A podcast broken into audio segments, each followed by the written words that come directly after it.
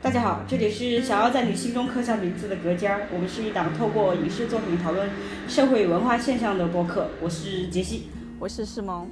嗯，这一期呢，我们打算聊一个，嗯，就是跟我们没有什么关系的题材，因为我们两个都不是都不是同性恋，没有必要在 在节目里面说。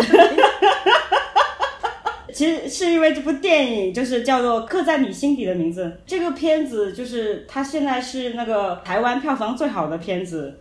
然后我们能看到它，是因为我们两个都有网飞的会员，然后师朋友很喜，就是我们是一个被网飞困住的播客，网飞有我们才能讲，网飞没有我们就不知道怎么办。我们为什么要在节目上暴露自己那么 又有网飞账号又不是同性恋？我们是来征婚的吗？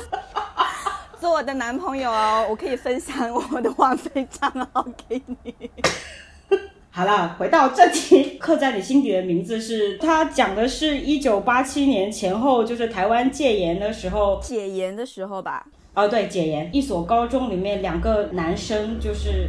在一个呃比较歧视同性恋的环境下，两个男生发现爱上彼此的这么一个故事，我是这么认为的，概括的没错吧？没有对与错啊。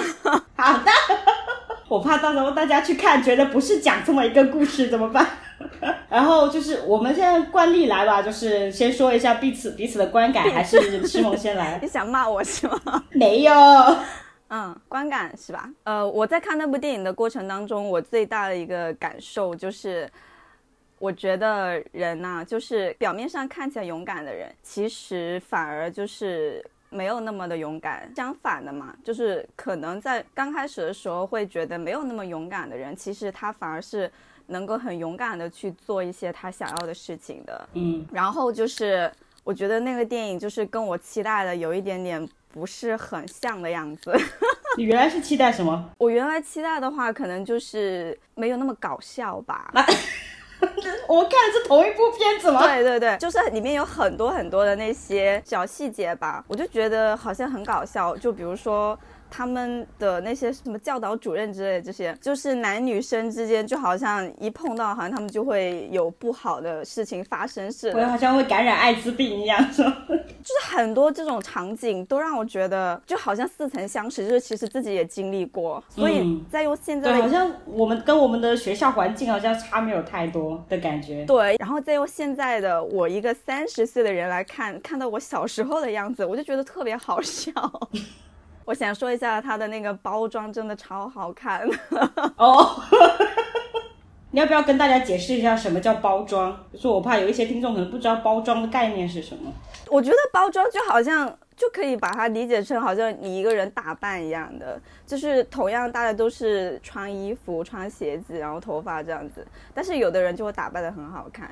那有的人就可能打扮的没有那么好看，或者是会有不同的风格，就是他们的设计在那里嘛。那电影的话，可能就是通过它的呃视听，就是对，比如说字幕，或者是比如说它的调色、光线这些设计。原来包装这么广，打打光也也在包光包装里面后期是可以调光的呀。哦，对啊，对。还有就是它。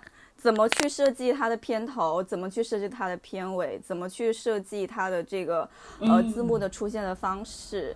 呃，就比如说，哎，看到这个有点忘记了，但是我刚好看完那个《香港爱情故事》，因为它是讲那个呃公楼嘛，就是香港那个公楼很困难嘛，然后呢，它的所有的字幕它都会出现在那个房顶。就比如说导演是谁，演员是谁，然后通过这个楼慢慢慢慢的出现，这个剧情是很相符的。我觉得这些都是包装，当然我可能讲也不全，有的时候我看包装，我个人都是一种直觉，一种感觉。我最大的感受就是我很我没有办法认清他们两个人，就是我一直说啊，到底哪个是王伯德，到底是哪个是王伯德，到底哪个是贾汉啊？我我这个真的是，我还特意去看了一下，到底是。就是他们在浴有浴室有一场戏，就是他呃，Birdy 就是受伤了，然后加汉去帮他洗澡，然后加汉就这个时候呃，就是他们发生了一些用手进行的性行为，就是帮他自慰啦，我突然说的那么那个，然后就帮他就就帮他撸管嘛，然后就是我一直搞不清楚到底是谁帮谁撸管，你知道吗？然后我今天五分钟前，然后我去看了一下，到底是谁帮谁。我在想到底谁？后来他们那个神父的爱人不是说你们两个看起来很像，我就在猛点头，对对对对，真的很像。当然，这这部电影还是个呃好看的电影啦，也。但是又没有到非常好看，我觉得可能是因为这种苦大仇深呢，就是电影看多了吧。就是我们可以发现，就是很多电影，就是怎么说，就很多同志题材的电影都在讲，就是他是怎么发现自己是同性恋的，然后怎么怎么就是所谓的觉醒吧，怎么知道自己是同性恋这个这种题材，有很多电影都在讲，就比如说什么。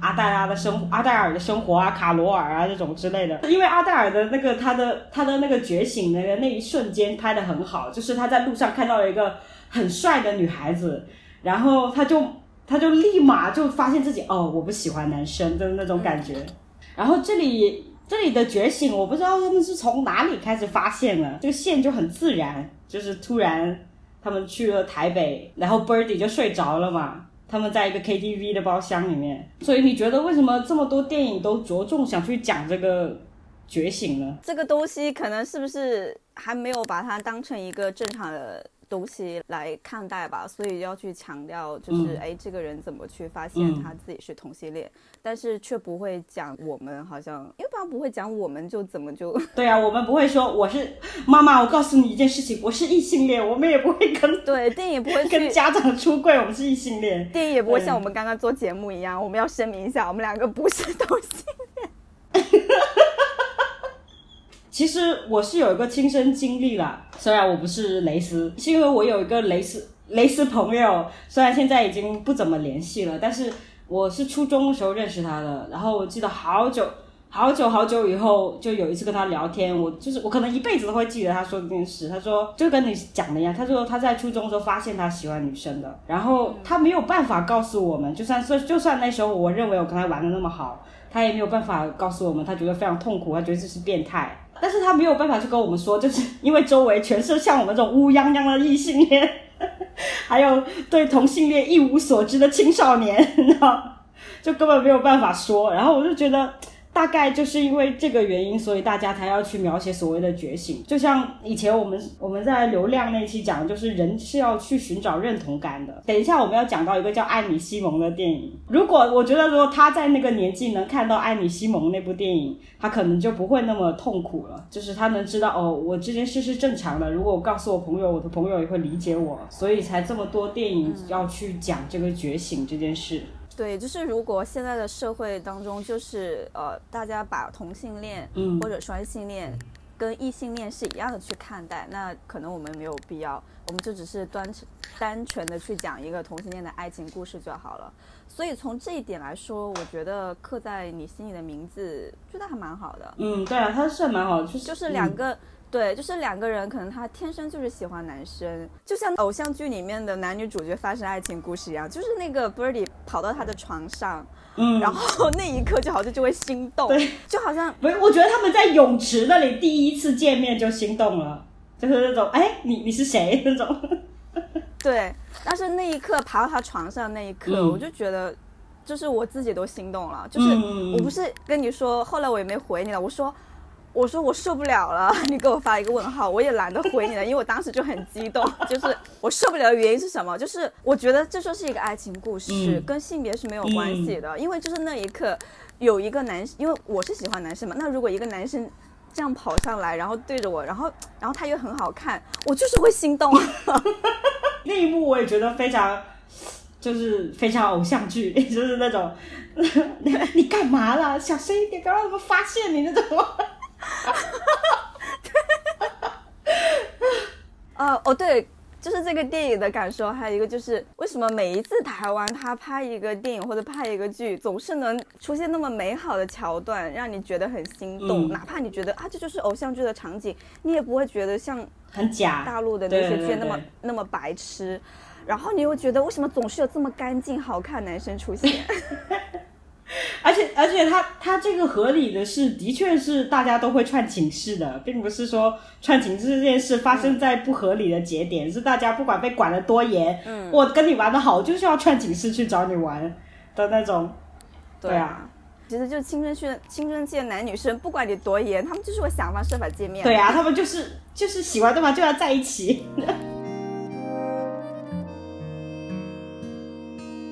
刻在你心底的名字是讲初恋的嘛？我在想，那是不是有相同的电影，然后就是不一样的角度去描述的电影？我就就想到《爱女西蒙》这部电影，然后就是想两个对比来讲一讲，来说一说。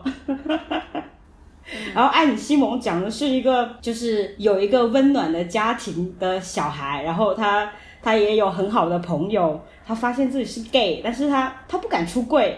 然后他有一天就就在网上认识了一个笔友，网上笔友，嗯，他那个网上笔友也是 gay 嘛，然后他跟他聊天记录就不小心被泄露，然后他就被迫的出柜了，这么一个故事。虽然都是描写初恋，都是描写 gay，但是他的基调跟客栈是很不同的。您怎么看呢，诗萌姐姐？我觉得就是他他的这个故事营造的这个环境都还蛮好的。就是如果每一个人都是有这样的一群朋友和一这样的家人，那肯定就会很幸福。嗯，其实就是怎么说，他这里有个很相似的点，就是妈妈都知道，他们两个的妈妈其实反应很不一很不一样啊，就是比较保守的这个客在这边，这个就觉得那我们就。就这样把这件事情就这样接过去就好了，谁都不要说破，就是你们最好一辈子都不要说破，好兄弟不要吵架。然后就是，但是到艾里西蒙的那里，艾里西蒙那里那个妈妈也是妈妈都知道嘛，妈妈也是选择先不说，因为后来塞蒙不是在那里说嘛，他说，呃，我打算什么时候出柜，我要怎么出柜，什么时候跟我家人讲，都应该是我自己的权利，不关那个泄密者泄密者的事嘛。所以我觉得哇，这就是。你说的对，他就是建构了一个很棒的世界，然后让让每一个在这个里面有纠结的人都不怎么纠结的感觉。对，还有就是就是他出柜的时候说，但我还是我，嗯，呃，然后他妈妈也说你依然是你，我就觉得这这两句话就非常的重要。嗯，就是我我为什么想对比这两部电影，是因为就是最近欧美的这种狗就是同性电影，它其实这种氛围就是都是朝爱你塞蒙这里走了。我前段时间不是很喜欢一部电影叫做《真心半解》吗？是讲呃一个华人的女同性恋，她那个氛围就是感觉好像同性恋就她就是一个很平常的在日常生活中的东西的的事情了那种感觉。那个呃华人女主角也没有也没有说有 struggle，对吧？也没有说她有她有纠结，说说我是同性恋或怎么样，完全没有，她只是觉得自己不够好，但是她已经很好了。你有看过那个女主角的 Instagram 吗？没有，她就是那种有肌肉的女生啊，真的。受不了，他就是，哎呀，那是剧情设定嘛？你怎么把他外面的，就是真实的带入到他剧情里面？其实很肯定有还有很多人在纠结，他们为什么要一定要往比较比较轻松，就是好像要好像给他们看到一个社会氛围，去这么去这么编故事，我觉得是有原因的。就像我是刚刚才想到，就是就像那个日剧。日剧一样，现在他们少子化不是很严重吗？然后每一季的日剧，你都可以基本上看到有两三部在在鼓励大家去结去结婚去生孩子，但是它不像我们的剧那样说什么啊你要不生孩子啊你道不道德啊那种，不是，它只是在剧里面体现了一个很棒的社会，然后就是说你你你生孩子会有政府支持你，你怀我我我因为看剧，我甚至知道呃。你如果去治疗不孕症，国家可以给你报销多少钱？现在就是就是你要营造一个很棒的社会环境，让大家去做自己，然后从通过影视作品去说，去告诉他，这是个很开放的社会，你可以这么去说，你可以这么，嗯，呃，怎么说？你可以去做你自己，你不要害怕，要先做自己的那种感觉。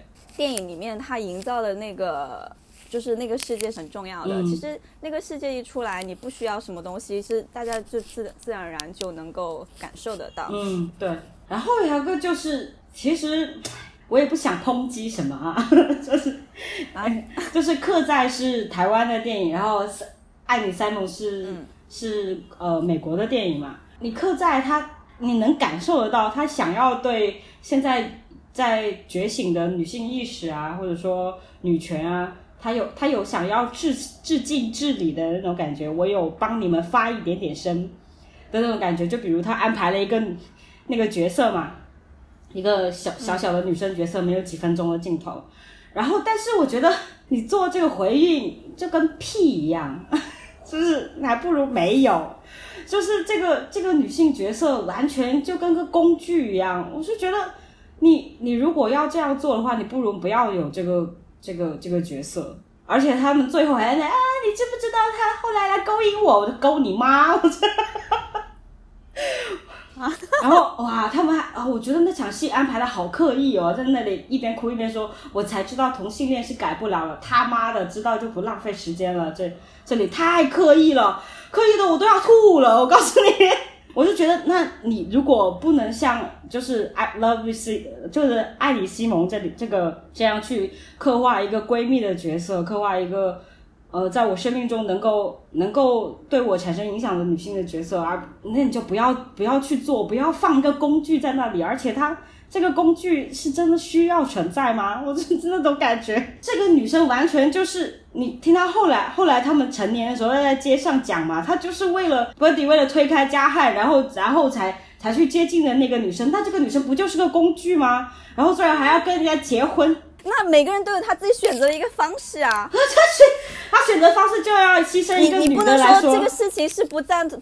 你不能说这个事情是不赞同的，那就是不代表没有人这么去做呀。没有人这么去做，为什么一定要这么出现？你是一部电影，你可以去，你是可以去编剧的呀，对不对？我不是说要在要在要要让自己的女权意识非要在一个同性恋恋电影里面找存在感，我不是，只是觉得你，我是觉得这种这种编写的意识就很糟糕，他。编写的这这个故事的意思，他就很糟糕，他根本就没有把这个这个这个人物当做一个人物在写，他就是一个工具啊！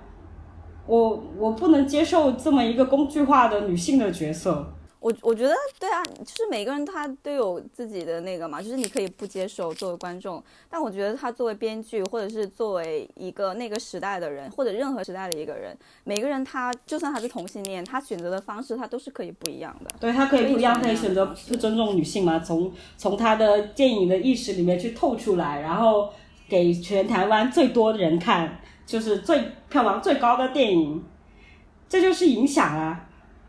那他能取得那么多票房，那也不是他能能预测的呀。我只是说，哎，只是说，就是大家编写的时候，能不能有一个意识？其实几笔是不是就可以把这个班班可以更刻画一点，更不要这么工具一点？是不是在台词上可以不要说？你知道，你让他来勾引我，后来他就真的来勾引我，他就来，他就真心的来勾引我的那种，能不能没有这种台词？就是他又，而且他又要加入那种很刻意的元素，什么？为什么？为什么男生只是记大过，女生却被开除了呢？我可以说你是，你你你这个你这种轻飘飘的质疑，就是真的很令人，就是不行，就轻飘飘的质疑还不如没有。我说完了，我觉得这些感受都是可以的。我是觉得我尊重，就是每一位创作者他自己的表达。但是他会给人，你是觉得我不尊重？我没有，我没有说你不尊重啊，这只是你的个人解读啊。就是我没有说，那如果怎么样，他就可以不要有啊，或怎么样？这个我我没我没有这个意思。嗯，好。好几次我告诉我自己，也想努力赶上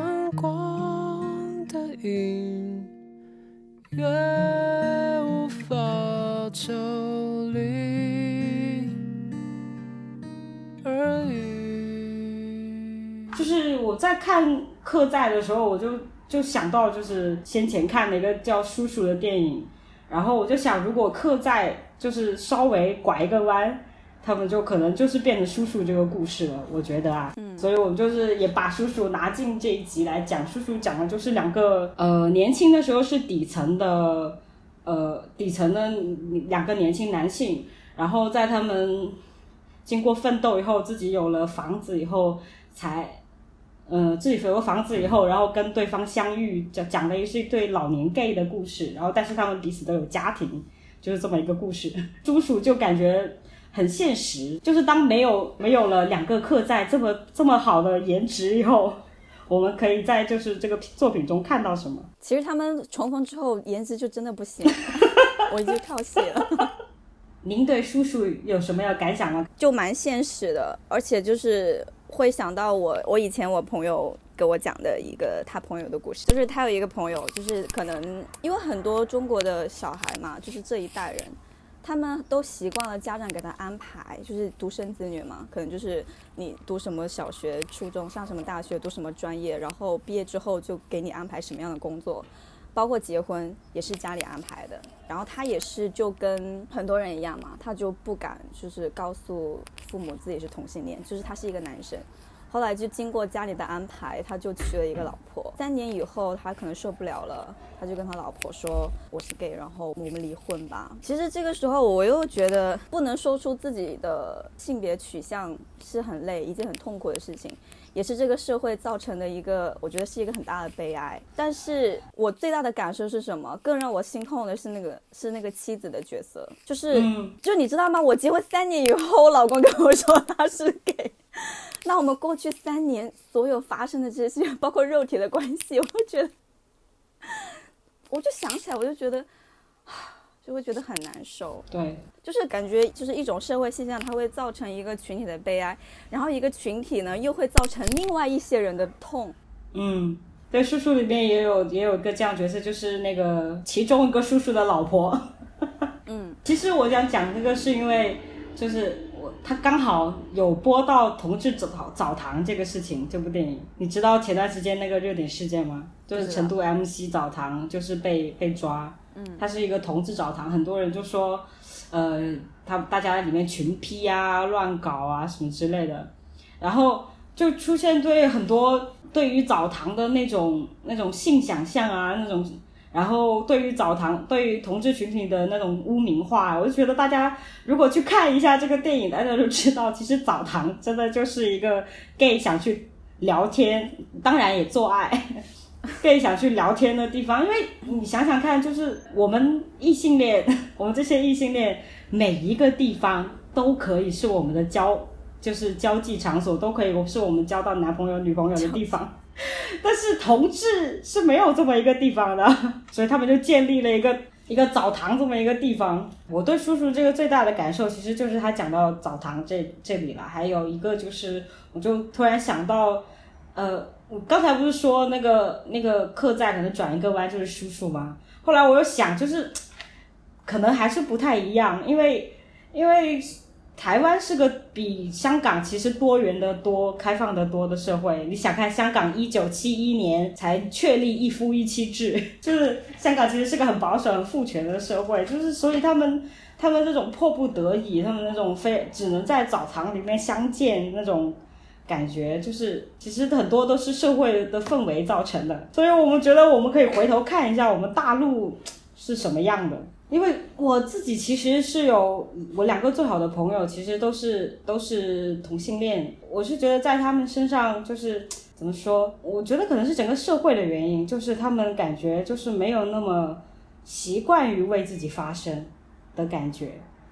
我就觉得大家如果能够勇敢一点就好了。其实，在大陆的话，我感觉我们官大陆官方的意见是很重要的，就是。他们是对这个有什么什么态度？就是，然后我就查到，在一九年的时候，法工委就是在记者会上面说，因为他们收到了很多那个呃倡议那个同性婚姻合法化的去诉诉求嘛，在网站上，因为大陆有个网站是可以去提诉求的，然后他们收到应该是收到了很多很多很多，不然也不会出来说。然后他他他们就出来表态嘛，这个这个法工委。然后他就说，中国现行的婚姻法是建立在一男一女的基础上的，要符合中国国情和历史文化传统。我听到的时候，我当时就气，好气哦！我就觉得，哇哦，怎么能？我想说，中国是没有反同的历史文化传统啊，不然怎么会有分桃断袖？不然怎么会有龙阳之好这个这个成语？就是中国历史上是没有没有反这个的啊。他到底有哪里同性恋哪里不符合中国国情了呢？就像你说的，如果没有人去发声，可能就会一直这样吧，就可能在这里永远都会得不到证明。嗯但是也需要一个契机吧，也不知道这个契机是什么时候。嗯，我也不知道。然后就是我自己体感上，其实就是大多数人都很不认同同志这么一个群体的。我身边好像没有什么排斥同性恋的，就大家以为自己不排斥，但是那时候就是我的一个朋友，他是同志嘛，然后他就带了他另外一个就是同事过来一起喝东西，然后喝着喝着他就那个不记得聊到什么了，他就说，然后那个带过来的那个那个人他就说，像我这么一个正常的性向，他就突然这么说，然后我就跟我朋友说，我说他说你不正常哎，然后。然后我我我朋友就马上制止我，然后就你知道你知道我为什么会体感觉得他们就不敢为自己去发声？我不是说他要跟他那个同事去吵架，而是我觉得他要需要去声明说我没有不正常，我就是我我的性向也是正常的性向，但是他他我的朋友只是制止了我。我还查到二零一五年有个调查了，就是。就是中国的这个调查，在同性恋是个人的事，他人不应该指责这一个看法上面，竟然有超过一半的人不同意，不认为吗？对，完全不同意和不太同意的比例达到了百分之五十八点四。我觉得我不知道，我不知道这个这是一五年的吗？嗯，因为我我个人的感受吧。我好像身边一直好像我认识的人，包括我这个环境，好像对同性恋都是很开明的一个状态。而且我读大学的时候，就是别人就说重庆的成都就是 gay 都啊，嗯，所以就就感觉那是一件很正常的事情。包括我同学他，他们有的时候就是双性恋嘛，嗯就是一会儿跟同性在一起，一会儿跟异性在一起。包括他们还会跟我讲说，就是说你可能觉得你不是，但是可能跟你说一下你就是了，就是。因为性向是流动的嘛，我是觉得，然后我我就觉得好像大家都都觉得好像没什么，而且那个时候，因为我觉得可能大家都是大学生，可能思想会比较开放一点。那我也不知道别人会怎么样，然后网络上的这个这些东西我比较少看。然后我记得我有一个同学，他们的宿舍，他们那一层就是有一个寝室几乎都是同性恋，嗯所以我那个时候觉得这个东西好像就蛮正常的，而且没有人去指责他或怎么样。嗯包括我，我同学，我反而觉得他跟同跟那个同性在一起的时候，是他爱的最激烈的时候。其实你就是如果你跟我们前老板稍微聊过一下的话，你就会发现其实他是个反。就是我们共同的前老板，就是不是那时候当时不记得聊到什么了，然后他就说，我觉得你们这种支持同性恋的，就是在赶时髦。我我不在吧？他不在，他不在，他你不在，你不在，就是我跟他在聊，然后他就直接这样说，然后我就，我就，我说很多动物都有同性行为，都有同性恋行为的，比如说企鹅，然后他就说，哼，你如果想像企鹅一样活着的话，那我有什么办法呢？这就是我们钱老板的嘴脸。从古代的时候就已经有很多证实的例子了呀，就是他们都是同性恋、对呀包括中国很多皇帝都是同性恋。对呀，汉代哪一个皇帝没有男宠？谢谢。哪一个？然后我们就又跳出大陆这个环境，就是你，你有没有想过，为什么台湾可以成为第一个，就是亚洲第一个同性婚姻合法的地方？我觉得其实因为台湾也发生了很多嗯类似的，就是那些事件嘛。就是这个事件，它会被新闻，包括很多艺人，他会出来，比如说写歌啊，或者是来支持，新闻也可以把它炒得很，就是很大。所以这样的推动的话，就是大家好像都有一个意识，然后也会意识到，哎，我好像有这个义务，有这个责任，甚至是我有这个权利这么做。嗯但是好像我们这边就是这个，我我相信我们这边发生的事件肯定不会比台湾少。对，但是可能就是我们这些东西都会被压的比较，就是可能它出来之后可能消失不见了。就像你说的成都的那个澡堂的事件，我真的不知道，我我不知道它就是到底有没有炒得很热，有，但我我不知道我我就是没有没有看到，嗯还是说它后面有没有被和谐了？还有一个我觉得可能也是因为。种种的这些原因，其实可能就像你说的，身边很多的人，包括同志自身，就像你朋友一样。可能还是会觉得自己不好意思吗？还是怎么？不好撕撕破脸，我也不懂。我我也不知道他们是什么心理。就像他制止你，我觉得多多少少可能会有一点就不好意思在大家面前谈论这个事情的原因吧。可是你你对你的身份的认同就是在这里。如果你不喜欢，你就要讲出来。对，其实就像那些要变性的人一样，其实这个身份认同就是自娘胎以来就有的。嗯。然后，哎，我真是个查资料大王，我又去查了资料，就是关于为什么台湾可以成为第一个同性，就是其中一个就是台湾真的宗教太多了，就是没有一个能像韩国那样，整个国家百分之七十的人都去信基督教一样，台湾没有，而且韩国那个什么文在寅那个总统就是公开的说过他反同。啊，对啊，因为。因为因为百分之七十的人都信教，他当然是要去讨好最主流的民众啊。嗯，然后就是就是，我觉得大概是因为台湾就是宗教太多了，然后第二个就是台湾从就是戒严前后开始嘛，就有很多民运，就是他们已经有习惯去为通过通过运动，通过自己去发出声音，然后来改变自己的生存状况嘛。他们就是有这个习惯，然后因为有这个习惯，所以所以社会就会越来越多元。现在可以看出来，多元对社会有多重要。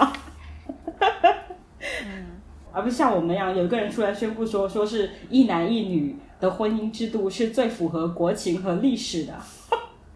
这 这种，但是目前来看，大陆这个我觉得很难改变。对啊，我觉得估计要发生一个天翻地覆的那种改变，然后。我们才会进入下一步，就是去寻求多元。对，那个天翻地覆是什么？我不敢说。我觉得现在好像大家他们已经习惯了，我不知道，我反正就觉得大家挺习惯的。嗯，对啊，大家挺习惯的，就是感觉他，我不知道为什么他们觉得自己不难受，反正我要难受死了，就是这，就是这么不多元。哎，其实现在异性恋，我异性恋我都不想结婚了，同性恋结不结婚其实也无所谓了，只要你们在一起就 OK 了。我觉得管那么多干什么呢？只要有爱就好了。对啊，但是权力这件事情其实也蛮重要的。你看过就是林心如和蔡依林以前一起演过一个 MV，就是他们两个演一对，嗯，一对蕾丝的年轻的时候嘛，那个就是为什么要争取这个？同性婚姻合法，就是他们那那个 MV 的剧情就是在讲，这个他他的伴侣要要拔管了，但是这个拔管这个行为，好像是拔管还是签签手术同意书，反正这个行为不轮到他来决定，因为他跟他是在法律上是没有任何关系的。嗯，呃，但是他们两个已经没有别的亲人，因为他们已经很老了，他们彼此相扶在一起到老，然后。就是你们两个在一起，但是我没有办法为你做任何决定，就是因为我们在法律上没有任何关系，所以我们要争取这个事情。就是结不结婚是一回事，我有没有这个权利又是另外一回事的感觉。唉，哎，好复杂。对啊，好复杂。就是现在这个，就是从对你从这些角度上，你会觉得，哎，好像你又需要一一个法律的一个证明。但有的时候，我又我我就在想，为什么有时候签那些东西又一定要需要那个法律的证明？我也不懂。因为如果你随便找一个人签，那责任的话怪谁呢？就是大家都要需要找到一个担责的人。对啊，所以我就觉得人生好复杂，我没有办法去 说这里的任何一个。你有什么结尾吗？结尾啊？嗯，我觉得我刚刚的结尾就很棒啊，就是那好，就是你。我真的觉得，就是现在以我个人的感受，就是我我结不结婚，我觉得真的无所谓。就是如果不是碰到，比如说像刚刚说的那种需要法律上的一些东西，可能同性恋，可能他们也需要领养一个孩子，是不是也是需要一个婚姻的这个？我不知道啊，是我在想是不是吧？因为国内需要，对，因为你你你现在干什么都需要一个证明嘛。所以我就想，对你结不结婚，反正那都是你的自由，但是大家有权利还是应该的吧？嗯，对，就是我们，我觉得要回到最初去吧。就是今天我们讲了那么多这种同性恋的东西，其就是我们好，就是也不要忘了，这是其实就是一个讲初恋的故事，就像你说前面说的嘛。然后电影里面也说了，就是每个人的初恋就像史诗电影一样伟大，就是无论是谁，无论我们爱谁，我们的爱情都一样伟大。好，这就是今天的隔间儿，再见，拜拜，拜拜。刻在我心底的名字，忘记了时间这回事，于是谎言说了一次就一辈子。曾顽固跟世界对峙，觉得连呼吸都是奢侈。如果有下次，我会再爱一次。刻在我心底的名字，你藏在尘封的位置。要不是这样，我怎么过一辈子？我住在霓虹的城市，握着飞向天堂的地址。是我只能停止。